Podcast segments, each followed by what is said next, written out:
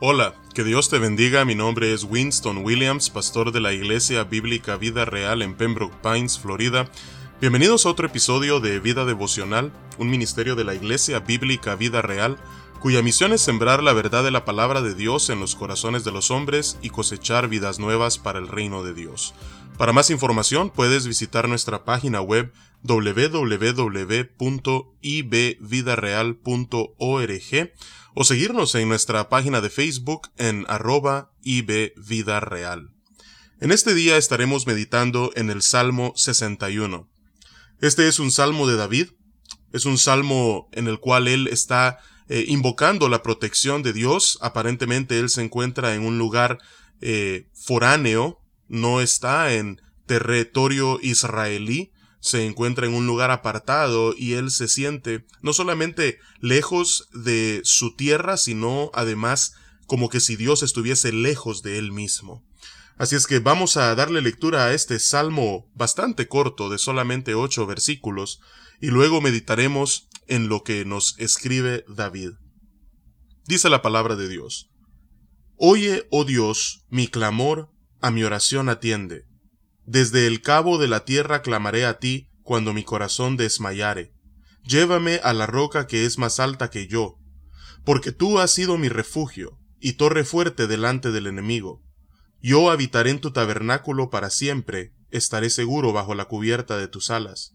Porque tú, oh Dios, has oído mis votos, me has dado la heredad de los que temen tu nombre. Día sobre días añadirás al rey, sus años serán como generación y generación estará para siempre delante de Dios, prepara misericordia y verdad para que lo conserven. Así cantaré tu nombre para siempre, pagando mis votos cada día. Que Dios bendiga su palabra en este día. Vemos entonces en primer lugar en el versículo 1 que David está elevando una oración a Dios en este salmo y le pide que pueda eh, él escucharle. Dice, Oye, oh Dios, mi clamor, a mi oración atiende. Como muchos de los salmos de David, él abre este salmo pidiéndole audiencia a Dios. Y luego, después en los versículos 2 al 4, vemos nosotros que él pide a Dios su protección. Dice, desde el cabo de la tierra clamaré a ti cuando mi corazón desmayare. Nuevamente, en este versículo vemos que David se siente lejos, no solamente de su eh, lugar donde él mora, sino además de Dios. Así es que por eso le dice, en la segunda mitad del versículo 2 en adelante, llévame a la roca que es más alta que yo, porque tú has sido mi refugio y torre fuerte delante del enemigo. Yo habitaré en tu tabernáculo para siempre, estaré seguro bajo la cubierta de tus alas. Vemos aquí que David se refiere a Dios de cinco maneras distintas. En primer lugar, como una roca que es más alta que él, una roca donde él puede habitar seguro, donde él puede estar anclado firmemente, en segundo lugar como un refugio, en tercer lugar como una torre fuerte, en cuarto lugar como un tabernáculo y en quinto lugar como una ave que extiende sus alas, debajo de las cuales David puede habitar seguro. Así es que vemos nuevamente nosotros que estas cinco descripciones que David utiliza de Dios, que en realidad son símbolos, nos eh, ayudan a ver a Dios como alguien que protege no solamente a David, sino a los suyos. Es decir, cada una de ellas alude a la protección de Dios. Así es que en estos tres versículos, dos, tres y cuatro, David le pide a Dios, a ese Dios a quien le está orando, a que pueda protegerle, ya que Él es quien lo hace habitar seguro.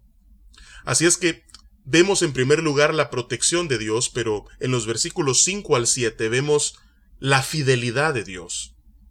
En el segundo libro de Samuel, capítulo 7, después de que David asciende finalmente al trono de Israel, Dios hace un pacto con David. Y este pacto incluía no solamente territorio sobre el cual él gobernaría, sino también que la longitud de su reinado y de sus descendientes sería permanente. Así es que en medio de la dificultad en la que David se encuentra, donde está lejos de ese territorio que le había sido prometido, eh, y aparentemente su trono está bajo amenaza, David recuerda el pacto que Dios hizo con él y medita en la fidelidad de Dios. Así es que en los versículos 5 ah, al 7 dice David, porque tú, oh Dios, has oído mis votos, me has dado la heredad de los que temen tu nombre. David está confiado en que Dios cumplirá su promesa. Continúa en el versículo 6, días sobre días añadirás al rey, sus años serán como generación y generación, estará para siempre delante de Dios, prepara misericordia y verdad para que lo conserven. Nuevamente, David está convencido que a pesar de la dificultad presente, Dios es fiel y cumplirá lo que le ha prometido, honrará el pacto que ha hecho con David al no solamente concederle el territorio eh, sobre el cual él y sus descendientes gobernarán, sino que su reino será estable y permanente, es decir, para siempre alguien del linaje de David reinará sobre Israel. Y obviamente, aunque vemos nosotros que después de que David muere, algunos de sus descendientes continuaron reinando sobre el pueblo, ultimadamente esto apunta hacia aquel que también es linaje de David, que es el Rey de Reyes, Señor de Señores, el Mesías, Cristo Jesús, cuyo reino es sempiterno, cuyo reino no tiene fin. Así es que, nuevamente, apuntaba hacia Cristo, apuntaba hacia el Hijo de Dios. Así es que David, en medio de esta dificultad, no solamente está meditando en la protección de Dios, sino en la fidelidad de Dios y está encontrando en estas dos cosas consuelo y refugio. Por eso en el versículo 8, como él suele hacer, concluye este salmo con un estallido de alabanza. Dice, así cantaré tu nombre para siempre. No solamente cuando las cosas parezcan estar estables y firmes, no, no, aún en momentos difíciles, y tempestuosos como en los que me encuentro en este momento, dice David, aún en estos momentos yo cantaré a tu nombre, porque tú eres el que me protege, porque tú eres fiel.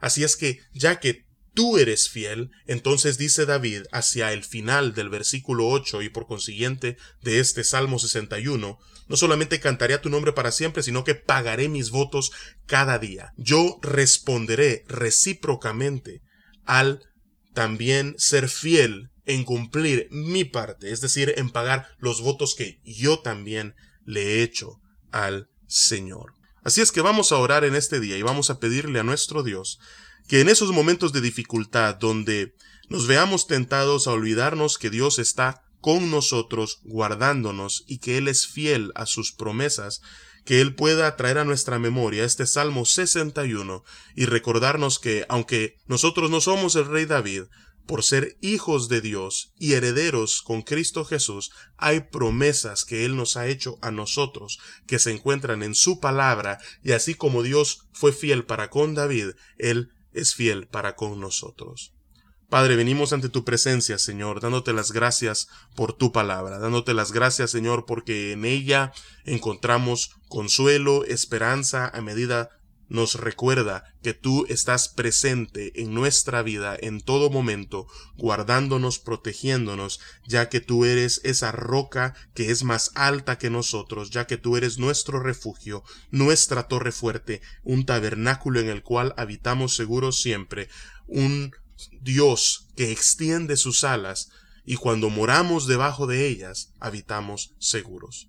Padre, tú nos has hecho promesas a cada uno de nosotros, gracias a los méritos de tu Hijo Jesús en la cruz. Así es que, Padre, en esos momentos de dificultad donde nos veamos tentados a dudar de tu fidelidad o que tú cumplirás tus promesas, te pedimos, Señor, que tú nos hagas meditar en este Salmo 61 y que nos recuerdes que tú eres fiel y de esa manera nosotros en reciprocidad podamos también ser fieles a ti. Así es que te alabamos Señor y como dice David, cantamos a tu nombre para siempre. Y es en el nombre que es sobre todo nombre, el nombre de tu Hijo, Cristo Jesús, que oramos en este día. Amén y amén. Que Dios te bendiga y con su favor nos encontraremos mañana.